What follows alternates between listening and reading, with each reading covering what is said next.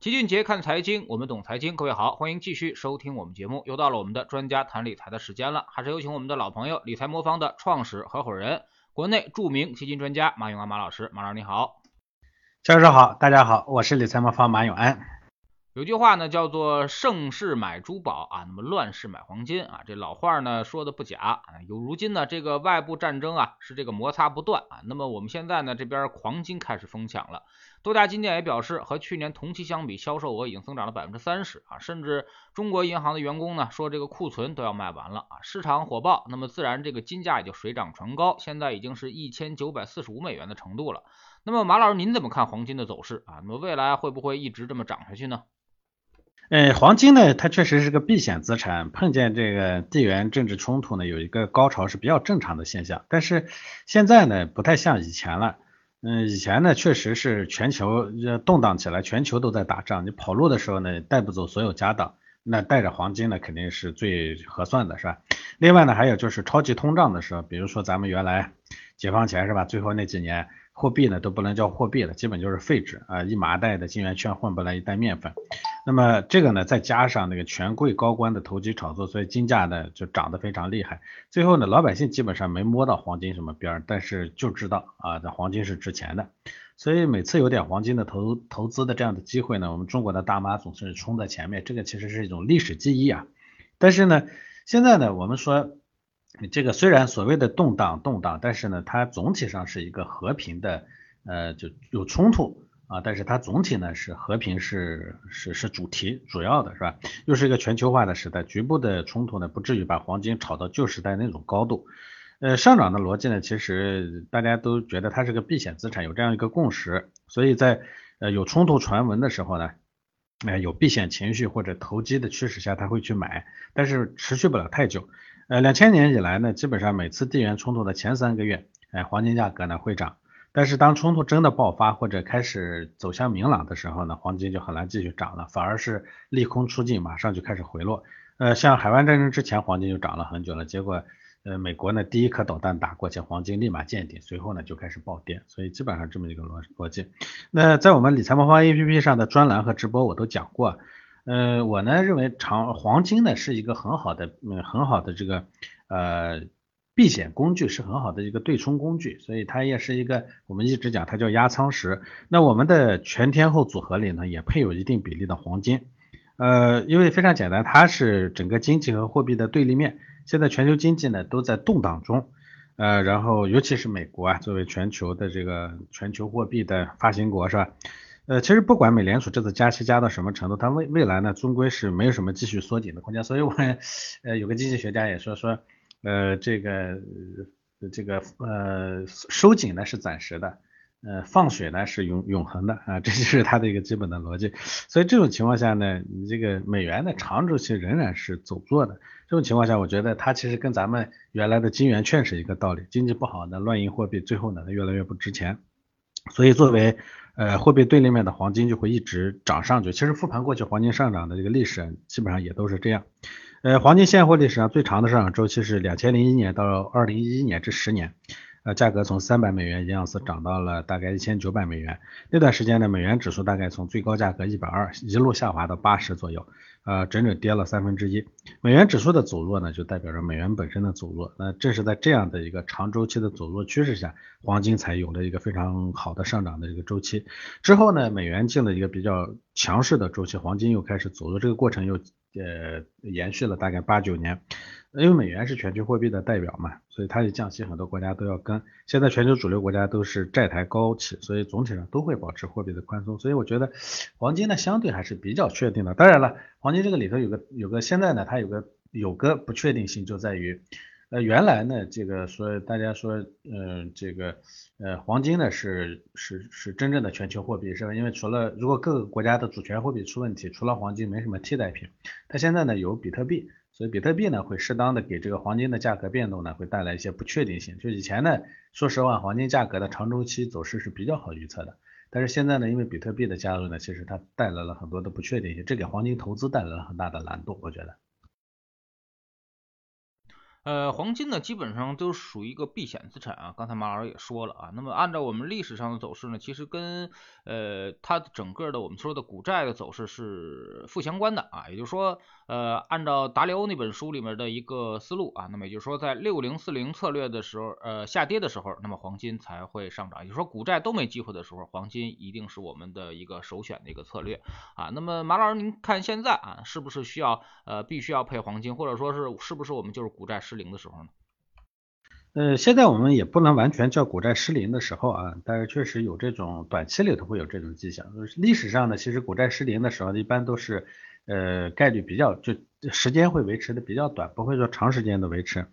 呃，那么回回过头来说到这个现在的这个这个这个这个市场环境啊。其实对黄金的投资价值呢，市面上本来它就有两种啊，这完全相反的逻辑。呃，很多对黄金不屑一顾的人说，这个巴菲特说，呃，黄金一文不值，对吧？但是呢，达里欧呢又觉得黄金呢是值得投资的。我其实觉，这就是逻辑上的，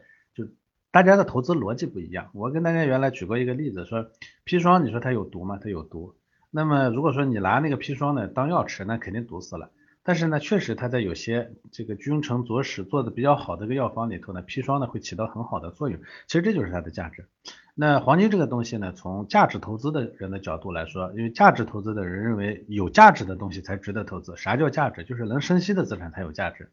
那黄金这个东西它特点是不生息，它确实不生息。所以从这个角度来说，它不值钱。因为你不生息的东西，你说它值一文不值也对，你说它到天上去它也对，它没什么定价的依据。但是呢，作为这个配置和长周期投资的这个资产配置逻辑的话，它能平抑波动，它能在极端环境下呢，让你呢这个资产呢稳得住。从这个角度来说呢，它就有价值。所以其实，呃，就看你从哪个角度来看。呃，但是我个人的观点就是，如果你要做黄金投资，你不能把它作为单一资产去投，这个是必然的。因为反复的讲，本来单一资产投资就就就就就不适当。那么再加上单一资产投资呢，通常呢，大家都要看着它的价值去投资啊，大家都要看它的价值与价格的偏离度去投资。偏偏黄金这个东西呢，它又没什么价值，你这个它它没办法去对它进行定价，所以这个很多人呢，一看黄金涨了就去买黄金，这个不行啊。呃，所以我们理财魔方的组合里头，我们那个 A P P 上那个全天候组合里头呢，黄金一直是作为股票基金和股和股债的这个对呃避险对冲存在的。当然，它黄金还有一部分的商品的属性，但是商品的属性本身不大，波动也非常大。像二零年的三月美股下跌的时候，黄金也跟着跌了大概百分之十。所以很多人都是因为说，哎，疫情绝望买的黄金，但是又是在下降的绝望中把黄金卖出了，然后就赔钱了。所以单纯投资黄金，我觉得就相当于做期货里的裸多或者裸空，单方面开仓，不做反方向的对冲。这就做期货的人都知道不能这么干。那黄金也是商品的一种，那显然这样也不行。呃，还有就是还是这个逻辑，它单独投它没什么意义。黄金它本身没价值，这是巴菲特说的。这个东西你要是真把它扔作为或一般等价物扔在外面的话，它它是确实是一文不值，饿了也不能当饭吃，是不是？呃，这个拿它来拿它来敲砸个核桃还还还太软，对不对？所以它本身没什么价值，它又不生息，不能产生收益。你要买个股票呢，一时亏损就亏了，它还在增长增增长嘛，因为它企业还在生产嘛，它本身价值在增加，对不对？呃，所以我和理财魔方的用户朋友讲过很多次，嗯，有如果说你要单一投资的话，它必须得去投那种长周期来说呢，有有有内在收益的这种投资资产呢才会有价值啊。黄金它不是啊，黄金的长周期看，呃，当然这个周期会非常非常长，从那个。呃，从这个支付的能力来看，长周期来看，黄金是持续在贬值的。也就，一百年前的黄金肯定比现在值钱，一千年的黄金比一百年前也值钱啊，是这么个逻辑。呃，所以它不是投资价值啊，但是它存在着很大的配置价值。嗯，所以我一直讲它是资产组合里头的压舱石。在我们理财魔方 APP 的那个全天候组合，黄金它就是这个功能啊。我们是拿它来对冲，嗯，这个股票资产和和这个这就其他的各种那个生息资产的，因为所有的呃市场如果出现了系统性问题的话，其他的生息资产可能都会出现一些问题，这时候短期里头就可以拿它来做对冲。但我个人觉得，目前的这种环境下，说整个生息资产都出现了系统性的问题，所以显然有点过早了。我们现在的黄金虽然配的是比例不算特别高，也是这样一个原因。嗯，其实还是一半赞同马老师观点吧，啊，黄金是具备配置价值的啊，但是呢，根据我们的观察，黄金跟美债收益率是负相关性是很高的，也就是说，未来美债收益率如果下行的话，黄金就会这个上涨啊；如果美债收益率上行的话，黄金就会下跌啊。所以说呢，现在美债收益率是一个比较低的一个位置啊。另外呢，就是黄金跟六零四零组合策略也是负相关性很高啊。如果你认为现在股债是在一个低位啊，特别是股票资产啊，在一个低位的话，其实黄金未来的吸引力不是特别大啊。我们可以拿二零一三年举例，当时也说中国大妈是。就拳打华尔街啊，那么脚踢金融大鳄啊，结果呢，这个从两千多啊一下就干到了一千多啊，那么中国大妈可能到现在还没解套，应该是啊。那么马老师，如果你们这个要去做投资的话，你觉得等到呃长期配置啊，或者说长期具备投资价值的时候，那黄金应该跌到什么时候会比较合适呢？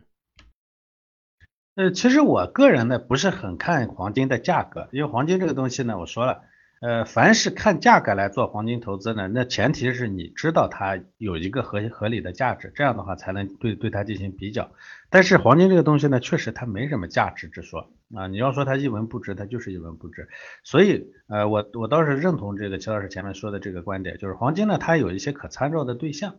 嗯，相对的价格是没有意义的。你不能说现在的一千九就比多少年前的三百块钱的更值钱或者更不值钱，这个没有任何意义。我们只能说。啊，这个现在的价格相对于前一段时间的价格，如果它的呃参照基准是美债的话，那如果美债呢是是上行了，它就高了；反之呢，如果美债下行了，它就低了。这个呢，我觉得是逻辑上是对的。所以我认部分认同这个齐老师前面说的这个观点。但是呢，黄金呢，其实在这个呃这个价值之外呢，现在最大的一个不确定性，我们也一定要考虑到。因为黄金呢，呃以前呢我说了，这个黄金呢是基本上你可以认为是。啊，最稳固和最可靠的唯一的嗯避险资产了，但是呢，在现在的这个环境下呢，它未必是唯一的，就是这个增加了一个比特币。那比特币呢，确实很多人呢觉得它是现在呢对它呢当然还是各种各样的呃忧虑或者是各种各样的限制，但总体上来说呢，它其实在这种不依赖于啊这个主权来发行的这个货币里头呢，它其实占有了很大的成分，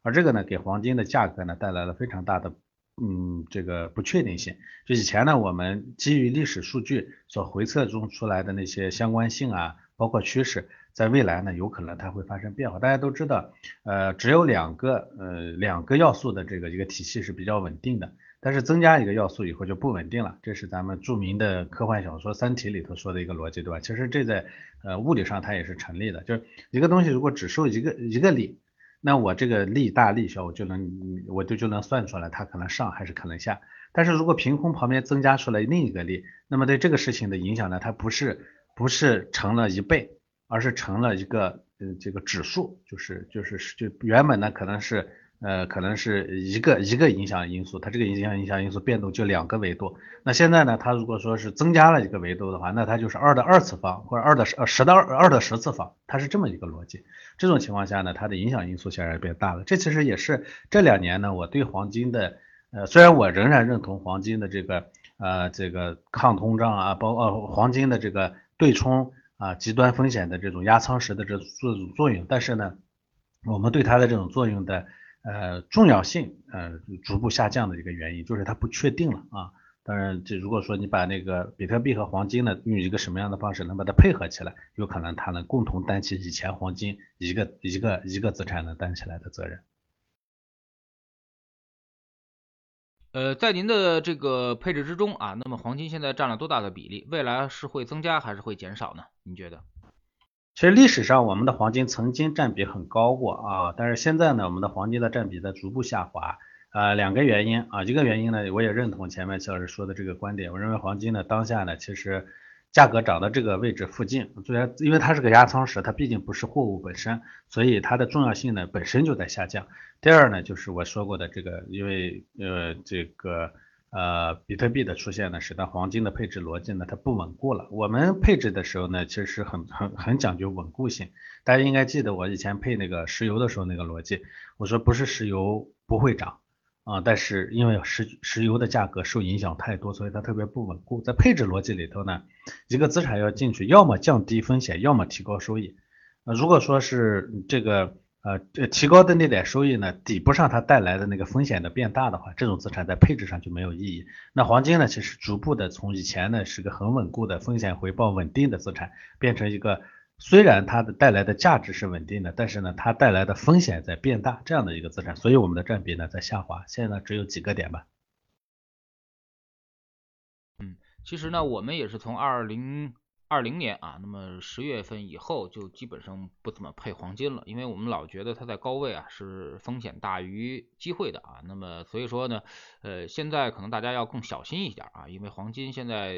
基本上也比较高，而且现在是世界这个局势最不稳定的时候，也就是说大家预期最高的时候啊，大家避险情绪最高的时候，呃，所以说这个时候再去买黄金，特别是还像一些大爷大妈是买一些黄金首饰，那其实就就是最。不划算的一个事情了啊，那么这个时候 如果要被套的话，可能又是十年解不了套，所以说这点大家一定要一定要小心啊，不知道马老师同意吗？呃，这个我认同的，所以我们占比不会很高，呃，适当的要做一些呃对冲，但是我说了，压仓时毕竟不是货物本身啊，再一个呢，确实我们现在呢大概也是见到的风浪比较大的时候，这个时候呢，其实我们目前的的配置，就是我们的那个全天候组合的配置呢，本身已经挺稳固的了。这种情况下再去增加压仓时，其实没有太大的必要，所以我们只占了一小部分。其实最近呢，倒是有人老问我说，你们说这个黄金呢是对冲呃不确定的这个这个资产，那最近你看这俄乌冲突啊，这这这冲突了好多天了，你们怎么没有提前下手增配一些黄金？这个呢？呃，我也我我其实也是觉得 也也很有意思的一个话题，因为我们当然认为这个俄乌这个外部的冲突对金价的影响不会持续太久，因为它本身是个呃局部的冲突嘛，对吧？另一方面呢，就是这种局部的冲突引起的短期的波动呢，一般我们不大会去特别大幅度的呃大幅度的去做调仓，因为呃它会放大理财魔方全天候组合的波动的同时，还会折损掉不少的交易成本，呃，所以我们现在的这个组合的。黄金比例本身就不是很大了，我之前已经说过为啥为啥不会很大。那从这个呃目前的趋势来看呢，你说你要大比例的再往上去增它，仅仅去应对这样一个短期的市场的话呢，也没有必要。呃，我们也认同说这个黄金的价格呢，其实再往上要窜太多呢，空间也没有那么大。这种情况下呢，我们不会因为短期的一时的变动呢，去啊去去去去做操作。很多事情呢，回头来看，如果你开始的时候想呃特别想好清晰的想到了。你固然可以那么干，你可以赌一把，但是大家都知道，所以所谓的冲突这种为什么叫黑天鹅呢？就是它其实是不可预知的。虽然你可能说我有百分之七八十的概率认为它会发生，那万一百分之二三十的情况没发生，你而因你你你赌它了，那你最终的结果就会很惨。所以这其实也是一个呃，另外我们配的呃配这种配置啊，因为我们的理财魔方的全天候组合，它的决策都是机器做出的，呃，这个模型呢，它其实我们目前来看，它还是挺。呃，挺有前瞻性和稳固的。我们的系统一般不配呢，往往事后证明呢都是比较准确的。像之前一九年的时候呢，当时理财魔方的持仓里头，呃，黄金的这个占比挺高的。呃，因为一九年上半年黄金表现不太好，我们全天候组合十一开始配了十二点六，百分之十二点六的黄金，三月份还把它猛加到百分之二十一了。这个其实从配置的角度来说，大家很不理解。但是后来你看六月份开始，黄金就开始飞速的涨上去了，八月又猛涨一波，从一千二百八十一路涨到了二零二零年初的一千六。呃，所以从事后来看，它有时候的这个判断逻辑还是挺准确的。所以我觉得这种事情大家不用太着急啊，相信我们的决策，跟着就可以了。嗯。嗯。那么我们也研究这个达利欧的这个呃全天候组合啊，它是根据这个经济增长，包括这个通货膨胀以及跟预期之间的一些差值来做出四个时区的判断啊，分别呢这个调整这个资产比例啊。那么你们这个资产配置啊，那么是否也要按照不同的时区或者不同的一个阶段来进行一个配比啊？那么这个黄金是在是是。您把它比喻成为压舱石，是在你们的组合中一直持有的吗？还是说有阶段性的时候，我们可以觉得没必要用它啊，或者我们就不配了呢？呃，这个呢，其实有一个误解啊，就是前面说的这个，呃，达里欧呢，它确实呢，全天候策略它本身确实对市场环境是做区分的，它做区分的目的呢，不是为了猜在什么环境下做什么配置，而是说它去区分看不同的环境下哪些资产呢能区分出来，就是完涨跌。呃相关性比较低的这样的资产，所以他把市场经济环境呢区分为四个四个象限，但是他找到了就是在每个象限里头涨跌互现的这样的资产，最后呢他把这些资产拿出来以后呢，再去把它这些资产都给按照风险大小平配了。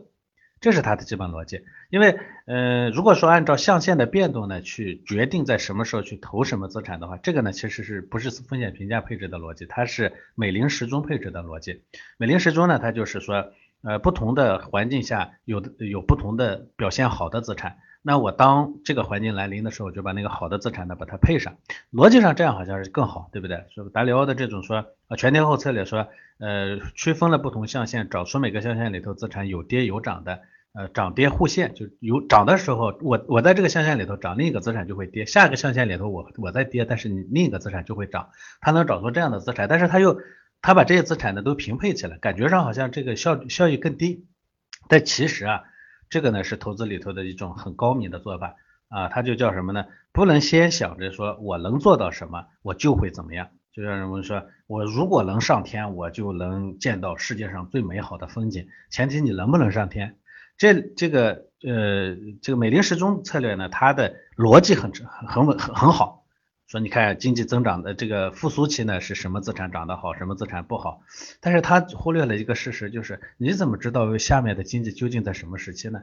这个美林时钟呢，在中国呢叫美林电风扇，为啥呢？就是它的这个转动啊，非常不不不不平稳啊，呼一下可能就转转，本来刚刚的复苏的，马上就转到衰衰衰退去了，是吧？本来刚在衰退，一下子又又又又过热了，对吧？所以我们经常会面对这样的情况，经常会面对这样的情况。那么这种情况下呢，其实你很难预测明天呢我们的这个经济究竟在哪里。那你知道经济环境是什什么的情况下，哪个资产优，它没有意义。而呃全天候策略呢，它的这种呢，它叫。它叫它叫手镯，就是我知道我我我我猜不出来，那我总能知道这些资产呢它是涨跌互现的，我只要把这些资产呢都持有着，嗯，任何时候我总有总有在涨的，总有当然也总有在跌的，互相抵消以后呢，我波动不是平抑了吗？但是我能拿到这个过程中呢，它长期上涨的自然的内在收益，这其实是它的一个策略的核心。当然，呃，它里头呢也会做适当的这个主动操作，这个主动操作呢，它是在前面说的这个。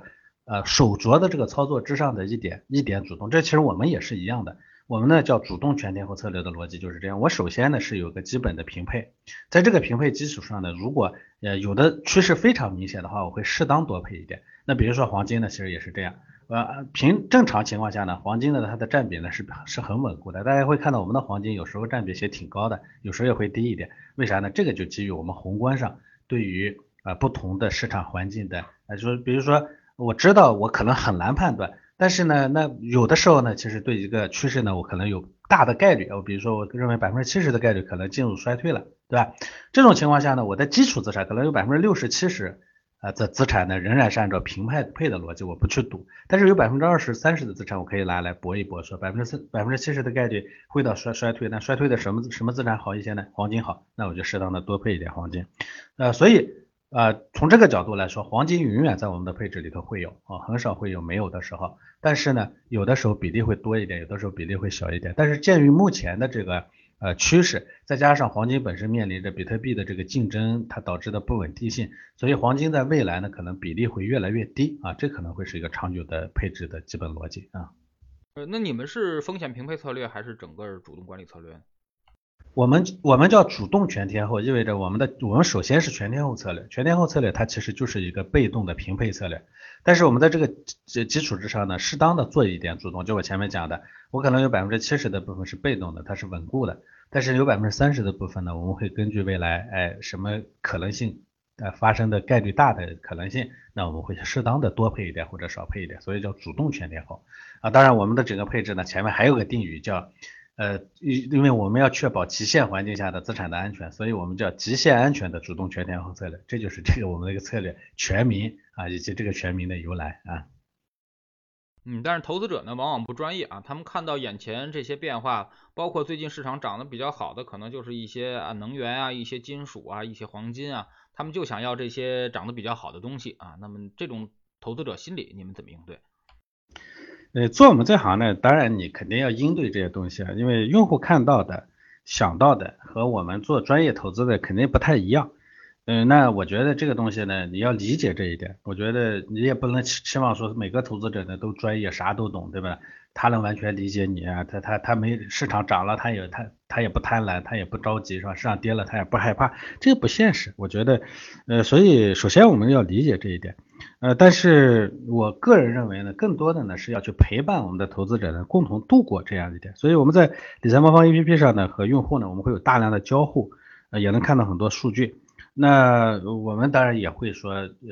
一边呢，我们承认说市场涨的时候你会有贪婪，下跌的时候你会有恐惧，但另一边呢，我们也会要共同的去面对这种东西，因为这种东西呢，如果你天天被恐惧和贪婪牵着，你最后的结果呢，操作上肯定就是反着的啊，这是一个基本的逻辑。所以，呃，所以我们理财魔方呢，它是又要做投教，又要做投顾，要把风险控制住，还要去响应用户的情绪，把用户陪伴好啊，给用户各种市场环境下的这个。高的盈利概率，这个呢，我觉得才是我们应该做的。当然，这其实也就是我们一直说的，我们要站在用户的立场上去考虑问题，是这么一个一个情况。呃，其实大家可以想想啊，你简单的去呃追追涨杀跌，去追着跟着市场跑去买基金，这个东西呢，其实很难成功的。比如去年新能源涨那么好，是吧？你买的基金呢？要是没配新能源，很多人他还抱怨是吧？逼着基金经理呢要去买，买了以后呢，结果是啥样？这个我觉得都不用说了是吧？所以呃盯着这个呃市场的热点，你非得要去跟上去，这个呢逻辑上啊这个没有什么特别特别大的意义。而理财魔方呢，因为我们的全天候组合，它大类资产配置的吧，风险本身已经分散的足够多了。所以再加上呢，我们在这个里头呢，呃，适当的做一点调整呢，所以风险散的比较分的比较散，收益呢其实长期来看并不算很低。那么当然你要说说通过我这个想实现人家赌了一个方向赌对了那个报复，这个不现实。基本上我们大概。除了一八年没挣钱以外，我每年的收益都是正的啊，多的时候有百分之十六的年一年，差的时候我们大概一年，像去年我们大概有百分之五点七的一年，也也就这个意思。这样的话呢，我觉得可以适合我们把主要的钱放进去，对吧？我们首页就有一个啊，就有我们的全天候组合，然后呢，你可以试一下，我们的系统呢会对你做一个评估。呃，现在呢，我们的新用户还有福利，登录之后呢，在我的啊那个 A P P 里头有个我的按钮，在个人设置中。输入邀请码二零二二八八啊，还会送你五千魔分啊，这个呢是可以抵申购费的，呃，所以我觉得这个呢其实是真正有价值的服务啊。那呃，如果说非得追着热点，这个我不能拦着，但是事实证明，那我们在后台也能看到很多投资者的数据，追着热点去的基本上挣不到钱。好，非常感谢马老师今天做客我们节目，哎呀，跟我们聊了一下黄金的一些问题啊，还是那个观点，黄金呢只是避险资产啊，它是为了把风险给平衡掉的一个资产啊，而现在呢，其实黄金更多的可能更呃是一种这个风险大于机会的收益啊，那么也就是说，你现在可能要冒更大的风险啊，甚至它自己本身就是很有风险的一类资产，所以说，但建议大家呢。呃，配置中可以有一点儿，但是呢，建议不要去做投资，甚至更不要去做投机啊，因为它未来的风险会很大。非常感谢马老师，再见。好的，再见。